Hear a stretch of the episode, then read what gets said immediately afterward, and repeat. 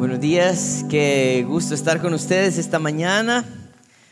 Ah, tenía dos semanas de no poder predicar, pero mis hermanos me dieron un tiempo para cuidar de mis mujeres.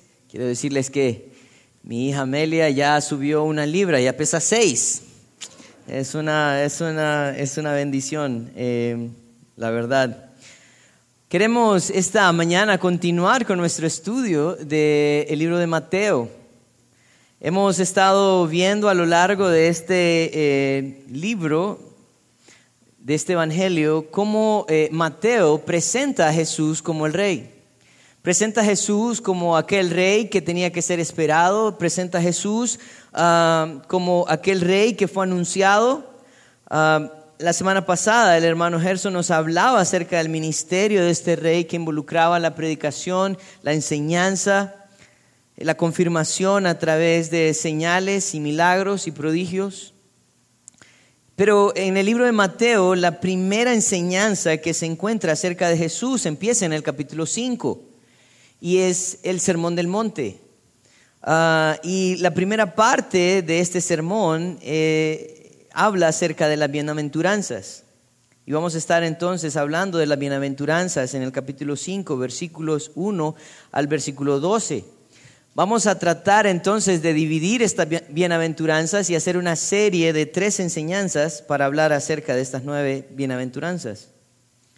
Algo importante que nosotros encontramos en este en esta primera enseñanza de Jesús es que básicamente lo que él está tratando de comunicar en su primer mensaje es las actitudes de aquellos que ya son parte del reino.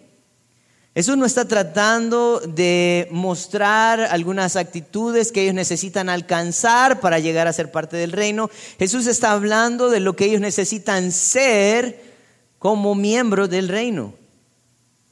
Muchos de nosotros estamos pensando en que necesitamos hacer obras para alcanzar el cielo, pero Jesús está diciendo, así obran los que ya tienen el cielo. Santiago dice que nuestra fe sin obras es vana. Quiere decir entonces que nosotros en nuestra relación, en nuestra comunión con Cristo, cambiamos nuestra manera de vivir. La lucha que vamos a encontrar entonces en este sermón del monte y, principalmente en las bienaventuranzas es que había un contexto político y también religioso. El contexto político es que los judíos estaban tratando de reconocer a alguien como el Mesías prometido que iba a venir a libertarlos de la opresión del pueblo romano. Lo que nosotros encontramos en Jesús es alguien que no vino a liberar políticamente a un pueblo, Él vino a liberar a un pueblo de su pecado.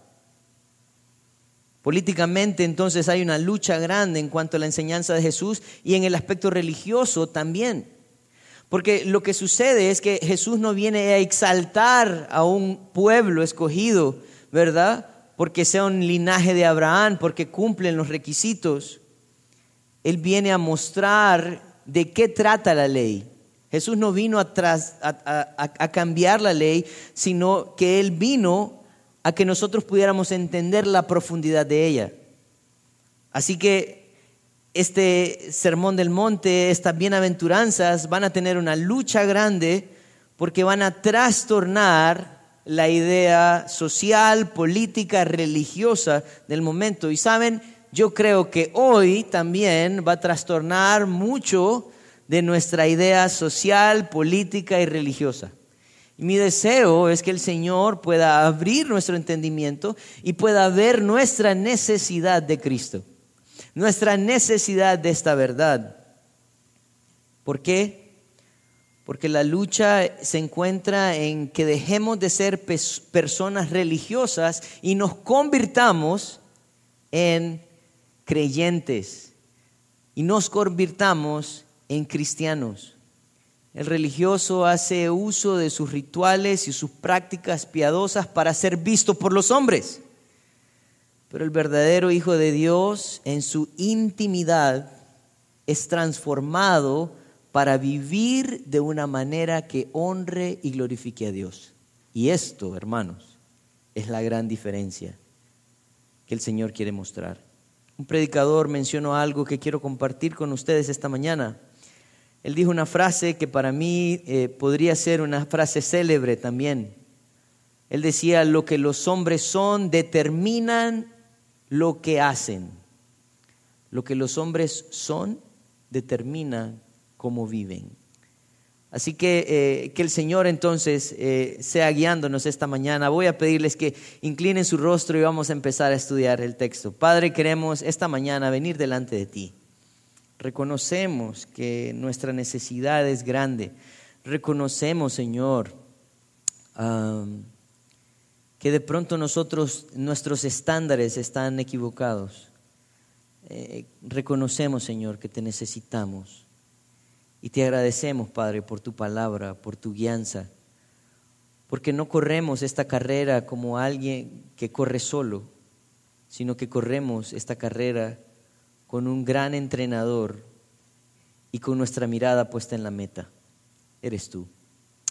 Ayúdanos, Padre. En tu nombre santo oramos. Amén.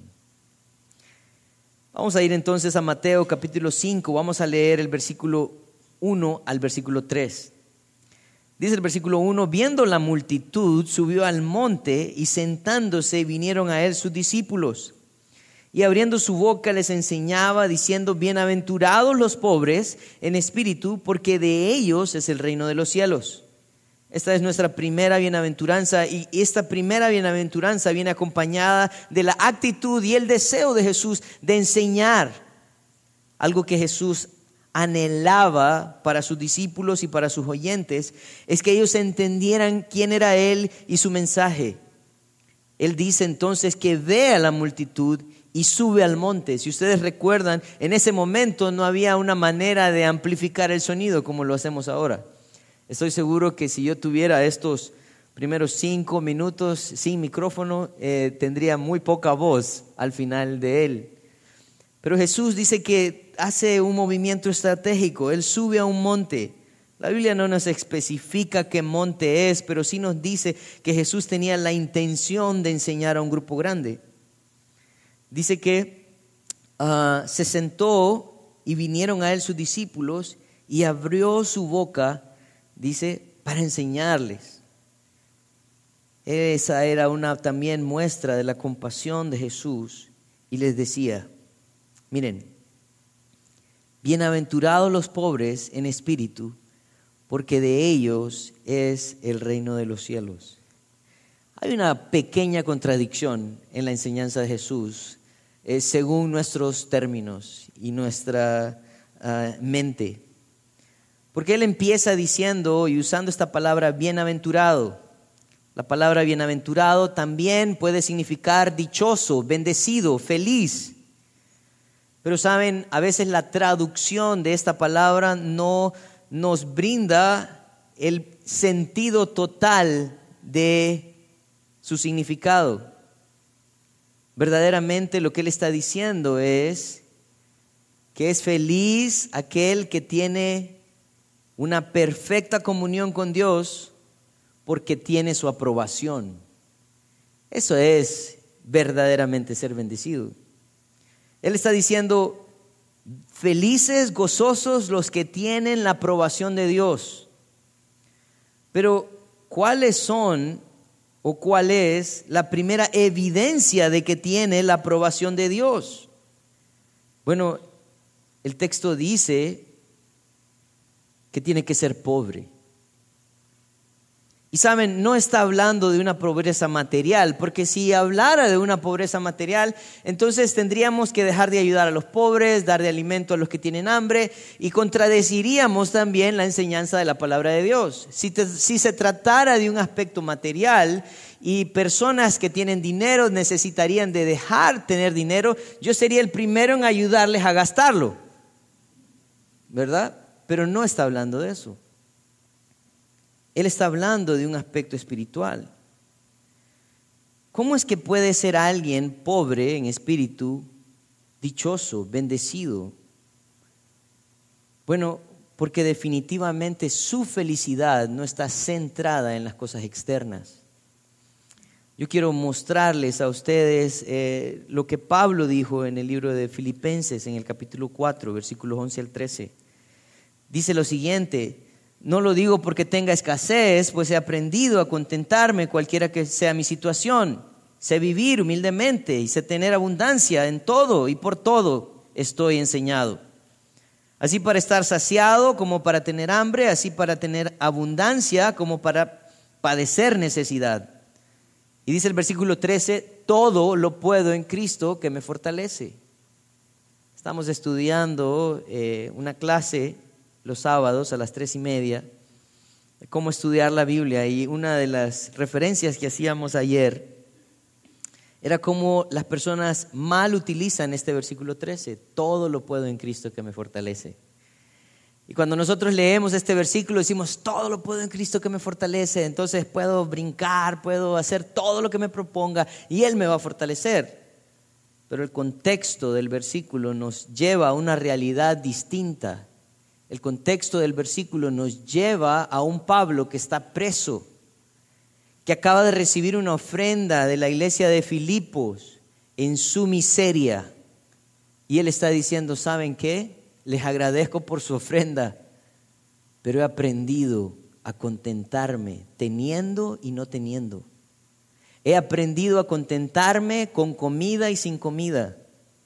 He aprendido a contentarme en todo. ¿Saben por qué? Porque todo lo que necesito lo tengo en Cristo. Él me fortalece. Su felicidad no estaba centrada en un factor externo.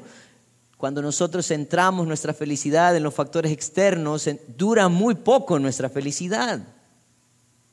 Pero Él está diciendo, bendito soy porque tengo la aprobación de Cristo. Bendito soy, ¿por qué? Porque mi gozo no está centrado en algo externo. Libro de Salmos, capítulo 72, versículo 18, nos dice por qué es bendito aquel que tiene la aprobación de Dios. Es bendito porque Dios es bendito. Él es la fuente de bendición. El salmista dice entonces, bendito Jehová Dios, el Dios de Israel, el único que hace maravillas. Entonces, cuando Él está hablando de bendición, está hablando de una comunión con aquel que es la fuente de la bendición. No está hablando de un factor externo, está hablando de un factor interno que me lleva a vivir entonces de una manera distinta en este mundo.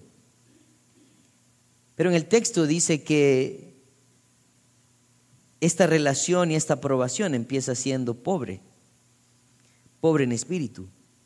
Esta es una contradicción para nosotros. Porque gozosos, dichosos los ricos, ¿verdad? Uh. No, la primera actitud que debe de reconocer el Hijo de Dios es que Él es un pobre en espíritu. Él es alguien que se encuentra en una bancarrota espiritual. Saben, la idea eh, principal de esta palabra pobre tiene eh, como sinónimo a alguien que se encoge o se encorva. Y si usted ah, piensa en un mendigo en la calle, es una persona que con mucha vergüenza no quiere levantar su, su cara, se encorva y extiende su mano. La Biblia no está diciendo aquí, bienaventurados los de escasos recursos. Piénsenlo. El que tiene escasos recursos tiene todavía de dónde echar mano. Él está diciendo, bienaventurados los pobres espiritualmente. Porque lo único que tienen es, es, el poder de extender su mano para pedir y depender del Dios quien suple todo. Los pobres en espíritu entonces reconocen su indigencia espiritual y su plena dependencia de Dios. Jesús hacía referencia a algunas ideas, pero quiero mostrarles unos versículos en Isaías 62, 2. Este es el profeta Isaías hablando acerca del juicio de Dios. Dice, mi mano hizo todas estas cosas y así todas estas cosas fueron, dice Jehová. pero miraré a aquel que es pobre y humilde de espíritu y que tiembla a mi palabra. ¿En quién va a reposar la misericordia de Dios? ¿Quién va a estar entonces en el lado de Dios? El pobre y humilde de espíritu que tiembla a la palabra de Dios. En el libro de Salmos, en el capítulo 51, en el versículo 17, el salmista decía, los sacrificios de Dios son el espíritu quebrantado y al contrito y humillado no despreciarás tú, oh Dios. ¿A quién busca el Señor? Aquellos que reconocen su pobreza espiritual. Ellos automáticamente están en el lugar correcto. En el libro de Lucas, como les decía Jesús, hacía mención a un ejemplo de alguien rico espiritualmente y un pobre espiritualmente. En el libro de Lucas capítulo 18, versículo 9 al 14, él narra una parábola. Miren lo que dice. A unos que confiaban en sí mismos como justos y menospreciaban a los otros, dijo también esta parábola. Dos hombres subieron al templo a orar. Uno era fariseo y el otro era publicano. El fariseo puesto en pie oraba consigo mismo de esta manera. Dios mío, te doy gracias porque no soy como los otros hombres, ladrones, injustos, adúlteros, ni aun como este publicano. Ayuno dos veces a la semana, doy diezmos de todo lo que gano. Este era un rico espiritualmente. Alguien que creía que tenía mucho porque se apoyaba en sus obras Alguien que creía que estaba en una posición eminente delante del Señor porque él hacía o practicaba algunas actitudes morales y religiosas para ser visto también por los hombres. Pero miren lo que sucede en el versículo 13. Dice, mas el publicano estando de lejos, no quería ni alzar los ojos al cielo sino que se golpeaba el pecho. Piénselo. Él ni siquiera quería entrar al templo. Él ni siquiera quería levantar su cabeza. Y lo que él hacía es que se golpeaba el pecho. Y decía, Dios, sé propicio a mi pecador. Jesús responde entonces, os digo que este descendió a su casa justificado antes que el otro. Porque cualquiera que se enaltece será humillado y el que se humilla será enaltecido. Jesús está diciendo entonces, ¿saben quiénes son los pobres en espíritu? Los que pueden evaluarse a sí mismos y decir, Señor, soy un pecador, necesito tu perdón. ¿Saben quiénes son entonces aquellos pobres de espíritu? Los que se evalúan cada día y al evaluarse no pueden ni siquiera levantar su mirada al cielo. Y lo único que les queda es golpearse el pecho y decir, sé propicio a mi pecador. Pablo, alguien que nosotros hemos estudiado y conocido como un gran apóstol, instrumento de Dios para llevar la palabra de Dios al mundo, él también reconoce su pobreza. Escribe en la carta a los romanos en el capítulo 7, versículo 14. Dice, porque sabemos que la ley es espiritual, mas yo soy carnal vendido al pecado. Él está diciendo, ¿saben qué? Yo reconozco que soy un pobre espiritualmente, que he estado vendido al pecado. Pablo mismo escribe a Timoteo, a su hijo espiritual, y le dice estas palabras en primera de Timoteo 1:15. Palabra fiel y digna de ser recibida por todos, que Cristo Jesús vino al mundo para salvar a los pecadores, de los cuales, dice Pablo, yo soy el primero. ¿Saben qué significa esto? Que el orgullo no tiene cabida en el reino de los cielos que aquellas personas que confían en ellos mismos, pensando en que el cumplimiento de sus rituales y el cumplimiento entonces de ciertas actitudes y actividades los llevan a tener una relación con Dios, están equivocados. El versículo 3 dice que son bienaventurados los pobres en espíritu. ¿Por qué? Porque de ellos es el reino de los cielos los que reconocen su miseria espiritual, los, los, que reconocen que lo único que pueden hacer es pedir por misericordia a Dios, ellos tienen instantáneamente el reino de los cielos. Miren, esto es algo bien importante, porque vea el tiempo verbal en el versículo 3. Dice, de ellos es el reino de los cielos. ¿Qué quiere decir esto? Que ellos no alcanzan el reino de los cielos por sus obras. Ellos no alcanzan el reino por su actitud. Ellos alcanzan el reino de los cielos por su miseria. Esto nos llevaría a ver a los demás con compasión. Esto nos llevaría entonces a reconocer primeramente la viga que tengo en mi ojo antes de ver la paja de mi hermano. Algo que nosotros debemos de reconocer entonces. Es lo que Jesús dijo en Mateo 18, versículos 3 y 4. Dice, de cierto, de cierto os digo, que si no volvéis y os hacéis como niños, no, entre, no entraréis al reino de los cielos. Así que cualquiera que se humille como este niño, dice, ese es el mayor en el reino de los cielos. Las personas parece que estaban llegando a Jesús y le preguntaban, ¿cómo va a ser esto del reino de los cielos? Y él tomó a un niño. Hoy vamos a tener presentaciones de niños, quiero decirles. Él tomó a un niño y lo puso delante de sí y le dijo, este es el ejemplo. Yo quiero decirles algo, es bonito tener hijos, pero ellos, con ellos vienen muchas responsabilidades y ellos no traen dinero ustedes, ni trabajan. Usted les alimenta, usted les provee. Y me decía alguien la vez pasada, tengo un cuentón y no sé cuándo me lo van a pagar. Yo creo que no va a poder recibir mucho de eso. ¿Sabe por qué? Porque sus hijos empiezan siendo dependientes de usted.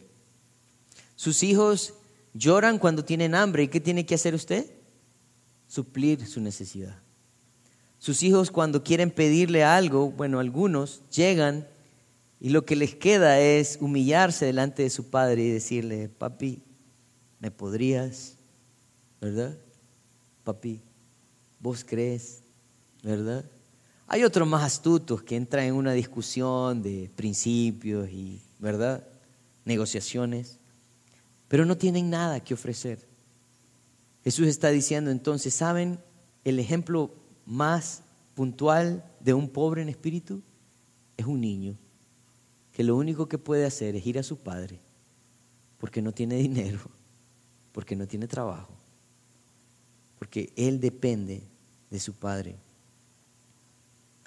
Dios ha decidido dar el reino entonces a los pobres en espíritu, a los que confían en Él. Lucas capítulo 12, versículo 32. Jesús decía, no temáis manada pequeña, porque a vuestro Padre le ha placido daros el reino. Empezamos entonces a ver una de las grandes luchas. En primer lugar, Jesús está contradiciendo el aspecto religioso, político, social del momento. Él está diciendo, ustedes necesitan reconocer su pobreza espiritual para encontrar el reino. Pero su segunda bienaventuranza sigue y dice, bienaventurado, dice el versículo 4, los que lloran porque ellos recibirán consolación. Un momento, Jesús, ¿no era suficiente con ser pobre? Ahora le vamos a añadir llorar. Bienaventurados los que se gozan, los que ríen, los que la pasan bien. No. Jesús dice, bienaventurados los que lloran. Hay algo bien importante a reconocer en, este, en esta bienaventuranza. Hay una bendición para aquellos que se angustian, lloran de la manera adecuada. Hay otros que lloran de manera inadecuada. Por ejemplo, Hay personas que lloran cuando su equipo, ¿verdad?, pierde. Y lloran. Y uno dice, ¿en serio? ¿Estás llorando por eso? Sí, estoy llorando. Solo sufrimiento me trae este equipo, ¿verdad? Y lloran. Eso es inadecuado, señores. Eso no tiene fundamento. Pero la parte adecuada de la angustia tiene que ver con aquellos problemas, aquellas luchas que Dios utiliza para ayudarnos a crecer y madurar. David exclama su lloro en el Salmo 42. Él dice, como el siervo clama por las corrientes de las aguas, así clama por ti, oh Dios, alma mía. Mi alma tiene sed de Dios, del Dios vivo. ¿Cuándo vendré y me presentaré delante de Dios? Versículo 3 dice, fueron mis lágrimas, mi pan de día y de noche, mientras me dicen todos los días, ¿dónde está tu Dios? David llora porque él, él anhela estar con su padre. David llora por la necesidad que reconoce de tener esta comunión con su Dios. Pablo le escribe a Timoteo en 2 Timoteo, capítulo 1, versículo 3 y 4, y dice lo siguiente, doy gracias a Dios, al cual sirvo desde mis mayores con limpia conciencia, de que sin cesar me acuerdo de ti en mis oraciones noche y día, deseando verte al acordarme de tus lágrimas para llenarme de gozo Pablo recuerda que cuando él fue encarcelado y apartado de Timoteo, Timoteo empezó a llorar. Porque Timoteo reconocía que su compañero, su padre espiritual, su apoyo estaba siendo separado de él. Él estaba llorando porque él miraba la lucha en el ministerio. Jeremías en el capítulo 9, versículo 1 de Jeremías. Jeremías llora por el pecado del pueblo y dice, oh, si mi cabeza se hiciese aguas y mis ojos fuentes de lágrimas para que llore día y noche los muertos de la hija de mi pueblo. Jeremías está llorando porque ve la dureza de su pueblo, porque ve cómo están sufriendo a causa de su pecado. Pablo llora por el bienestar de sus hermanos en el capítulo 20, versículo 31 de Hechos. Dice, por tanto, velad acordándoos de que por tres años, de noche y de día, no he cesado de amonestar con lágrimas a cada uno. El bienestar de los hermanos le costaban lágrimas a Pablo. Este sería entonces un lloro adecuado. Ese sería entonces la motivación. La palabra usada como lloro en este versículo 4 está dándonos una expresión de gran sufrimiento, como la muerte de un ser querido. La misma palabra usada cuando Jacob lloró por José, cuando sus hermanos le dijeron que lo habían matado. Cuando los discípulos supieron de la muerte de Jesús, ellos lloraron. Esa fue, es la misma intención. Pero miren que hay algo importante aquí. La dicha de llorar no está en llorar en sí. Presten atención a esto. La dicha de llorar no está en llorar en sí.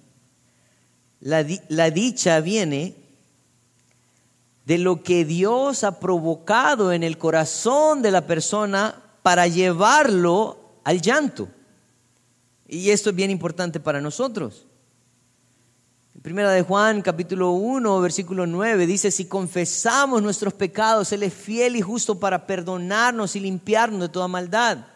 Este clamor, este lloro que me lleva al arrepentimiento, tiene como resultado la consolación de Dios. Esa consolación que está llena de amor, de misericordia, de compasión hacia mí. Un ejemplo que nosotros podemos ver también está en Lucas, capítulo 15. Vamos a Lucas, capítulo 15, versículos 11 al 32. Nosotros encontramos en esta, en esta porción de la escritura una parábola muy conocida por nosotros. ¿Verdad? la parábola del hijo pródigo. Voy a leerla rápidamente para tratar de explicar ampliamente lo que Jesús está tratando de decir acerca del lloro. También dijo un hombre, tenía dos hijos, y el menor de ellos dijo a su padre, Padre, dame la parte de los bienes que me corresponde, y él repartió los bienes. Yo quiero decirles qué es lo que está sucediendo en este momento. Lo que está sucediendo en este momento es que el hijo menor llega a su padre y le dice, Padre, vales más muerto que vivo. Me estás haciendo perder el tiempo. No puedo esperar a que te mueras. Necesito mi dinero. Necesito mi herencia. Eso es algo trágico lo que estás pasando en este texto. Y dice que su padre le repartió los bienes. Yo no sé qué haría usted, yo no le repartiría nada a este muchacho. Pero aquí hay un principio importante porque todos somos hijos pródigos. Dice, no muchos días después, juntándolo todo, el hijo menor se fue lejos a una provincia apartada y ahí desperdició sus bienes viviendo perdidamente. Y cuando todo lo hubo malgastado, vino una gran hambre en aquella provincia y comenzó a faltarle. Y fue y, se arrimó a uno de los ciudadanos de aquella tierra, de los cuales envió a su hacienda para que apacentase cerdos. Y deseaba llenar su vientre de las algarrobas que comían los cerdos, pero nadie le daba.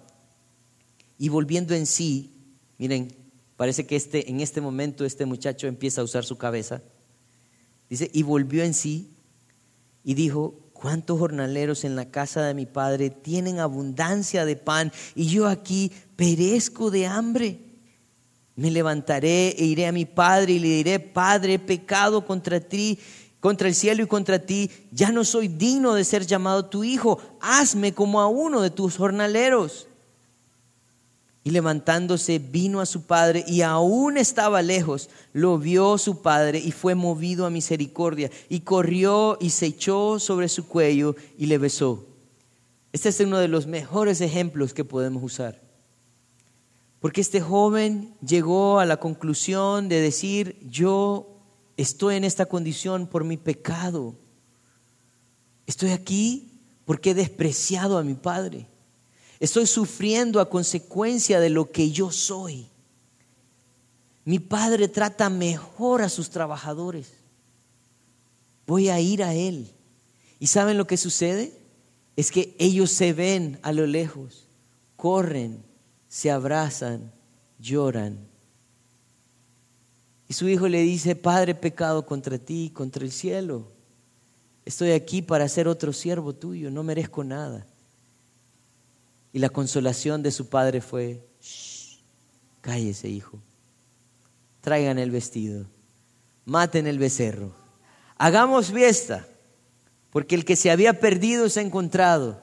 Y saben, la dicha se encontró entonces en la consolación que recibió este, este muchacho. El lloro fue lo que el, lo que el Señor hizo, llevarlo al arrepentimiento, pero la consolación se encontró en el perdón que el Señor le dio. Así que la segunda bienaventuranza tiene que ver con esa necesidad de llorar por mi pecado al punto de poder reconocer que la consolación a mi dolor se va a encontrar solo en mi Padre. La tercera bienaventuranza, volvamos al capítulo 5, está en el versículo 5, dice, bienaventurados los mansos, porque ellos recibirán la tierra por heredad. Algo importante entonces que nosotros volvemos a ver es lo contradictorio que nosotros encontramos en la enseñanza de Jesús. Él está diciendo, bienaventurados los mansos. ¿Cómo así Jesús? Si yo estoy aquí para pelear por mis derechos, yo estoy aquí para exigir lo que es mío. Yo estoy aquí para mostrarle al mundo. Yo estoy aquí para arrebatar, dicen algunos, la tierra. Él está diciendo, no. Tienen gozo, tienen plenitud, son benditos aquellos que son mansos. La palabra usada para manso también puede significar suave o blando. Yo no sé quién de usted se siente bien que le digan, qué suavecito sos. ¿Verdad? Nosotros los hombres estamos buscando ser duros, fuertes. Pero está hablando de una actitud humana que significa ser dócil, apacible, que significa ser sumiso, tranquilo, misericordioso. Y aquí nosotros podemos ver una diferencia muy importante. Miren, la diferencia entre un pobre y un manso, porque son dos bienaventuranzas que están aquí que podrían pensar que tienen que ver con lo mismo, son distintas. El pobre se centra en la pecaminosidad de la persona, pero el manso se centra en la santidad de Dios. ¿Por qué? Porque el ejemplo de mansedumbre es Jesús. No se trata, ¿verdad? No es manso, no es menso. Manso es aquel que quiere ser como Jesús. La mansedumbre es poder bajo control. Miren lo que dice Primera de Pedro capítulo 2, versículo 21 al 23.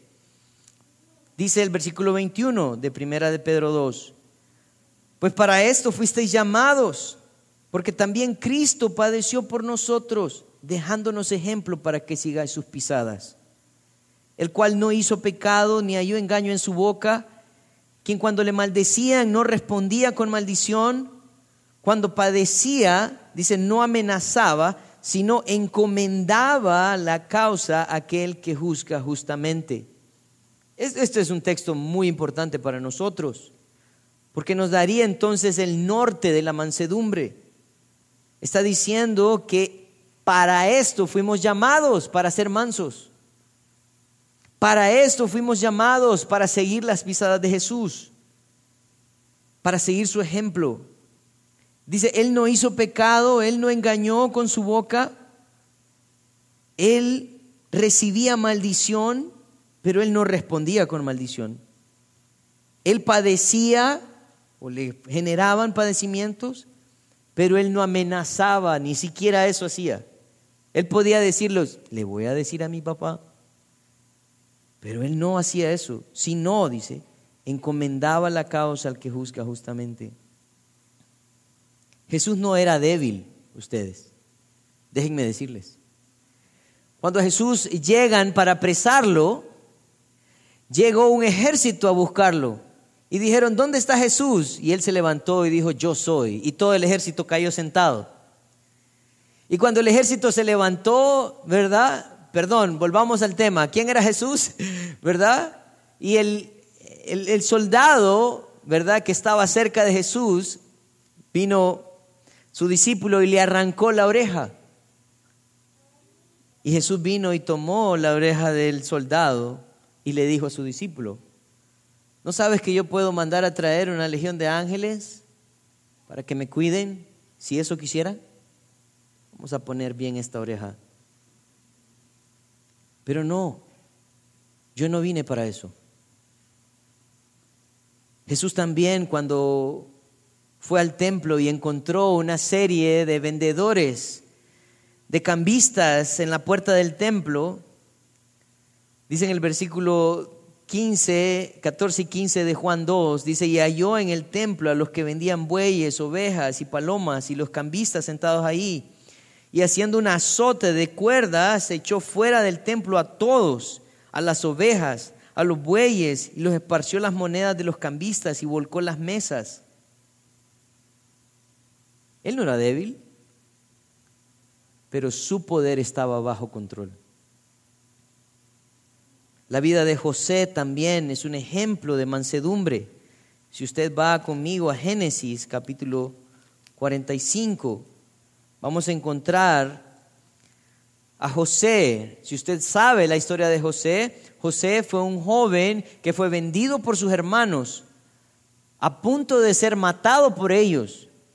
Y años después, cuando sus hermanos se encuentran en gran agonía porque no tienen que comer, van al reino de Egipto a buscar ayuda, a buscar que les vendan comida. Y miren lo que sucede en el versículo 4. Dice, entonces dijo José a sus hermanos, acercaos ahora a mí. Y ellos se acercaron y él les dijo, yo soy José vuestro hermano, al que vendiste para Egipto. Yo no sé qué, habrá sucedido en ese momento, pero estoy seguro que a más de algunos se le bajó la presión. Ellos fueron los que lo habían vendido. Ellos fueron los que lo amenazaron a muerte, los que lo maltrataron, los que lo insultaron. Y años después él podía hacer justicia, pero él no hizo justicia. Miren lo que, lo que hizo en el versículo 5. Ahora pues no os entristezcáis ni os pese haberme vendido acá, porque para preservación de vida me envió Dios delante de vosotros. Le está diciendo, no se preocupen hermanos, no tengan miedo. Saben, soy el número dos en esta nación, en este reino, pero no les voy a hacer nada, porque he reconocido que todo lo que sucedió era para preservar mi vida y su vida también. Esto venía de Dios. Su poder estaba bajo el control de la obra de Dios. Este es un manso. Algo importante que nosotros tenemos que reconocer del beneficio de la mansedumbre es que dice, ellos recibirán la tierra por heredad. La heredad de Dios ah, tiene que ver no solamente con restituir, ¿verdad? Ah, al, al, Hijo de Dios. Porque saben, lo que sucede es que nosotros en esta vida sufrimos, ¿verdad? Injusticias. Pero el manso encomienda la causa a Dios y Él va a retribuir un día, va a dar la heredad a sus hijos. Pero también la heredad tiene que ver con venganza. Y esto es bien importante para nosotros. De pronto esto nos ayuda a ser mansos. Salmo 149, 7 al 9, dice, para ejecutar venganza entre las naciones y castigo entre los pueblos, para aprisionar a sus reyes con grillos y a sus nobles con cadenas de hierro, para ejecutar en ellos el juicio decretado. Gloria sea esto para todos sus santos. Aleluya. Sofonías capítulo 2, versículo 3 dice, buscad a Jehová todos los humildes de la tierra, los que pusisteis por obra sus juicios, buscad justicia, buscad mansedumbre, quizás seréis guardados en el día del enojo de Jehová. ¿Saben? Él está diciendo, los mansos sufren en esta, en esta vida, pero un día el Señor se va a encargar de hacer justicia por ellos. Así que yo no tengo que buscar mi justicia. Tengo que en realidad buscar una comunión con Dios, buscar reflejar la santidad de Dios y que Él se encargue de lo demás. ¿Cómo sé si estoy siendo una persona mansa? Si aquellas personas que luchan por afectarme las puedo tratar como si también Cristo las amara a ellas también. Yo quiero terminar esta mañana con tres ideas importantes para nosotros. Cuando estudiamos detenidamente las enseñanzas de Jesús nos damos cuenta de que alguien está mintiendo. El mundo nos ha mentido. Definitivamente este mundo nos ha hecho pensar que el gozo se encuentra en el mucho tener, pero Jesús nos dice que es mejor estar vacíos para poder ser llenos en quiebra espiritual para extender nuestra mano a aquel que nos puede dar todo. Esa es la bienaventuranza del que depende de su Padre. El llanto parece un aspecto contrario al gozo, pero la verdad es que cuando reconocemos nuestra condición y la condición de este mundo, sufrimos y lloramos por nuestro pecado y por el pecado de este mundo. Dios promete ser nuestro consuelo y quien limpie nuestras lágrimas, su consuelo está lleno de amor y de perdón. Es mejor sufrir, es mejor llorar que estarme riendo y que sea el Señor quien quite esa risa de mi cara. Es mejor reconocer mi pecado, humillarme, llorar para recibir la consolación de Él. La mansedumbre es mal vista en nuestra sociedad porque se nos enseña a exigir nuestros derechos y pelear por lo que es nuestro. Jesús nos, enseña que el propósito de la mansedumbre está muy por encima de mis deseos o caprichos. Está relacionado con la sumisión, a un, no está relacionado con la sumisión a un mandato, sino con la relación con Cristo, con el deseo de reflejar su santidad. Alguien me decía esta semana, no, a mí no, pero escuché a alguien decirle a alguien esta semana, ah, es mejor ser manso. Dijo. Y yo dije, hey, eso es para mi sermón del domingo. Porque de machos están llenos los cementerios y las cárceles. Tío. Es cierto. Cuando nosotros anhelamos reflejar a Cristo, también seguimos el ejemplo de su carácter. Iglesia, necesitamos ser una iglesia que refleje a Cristo en todo lo que hacemos. En tu casa, con tu esposa, con tus hijos, en tu trabajo, con tus empleados, con tus compañeros de trabajo, en la calle, cómo manejamos, cómo tratamos al que nos sirve la comida. Necesitamos ser luz en este mundo.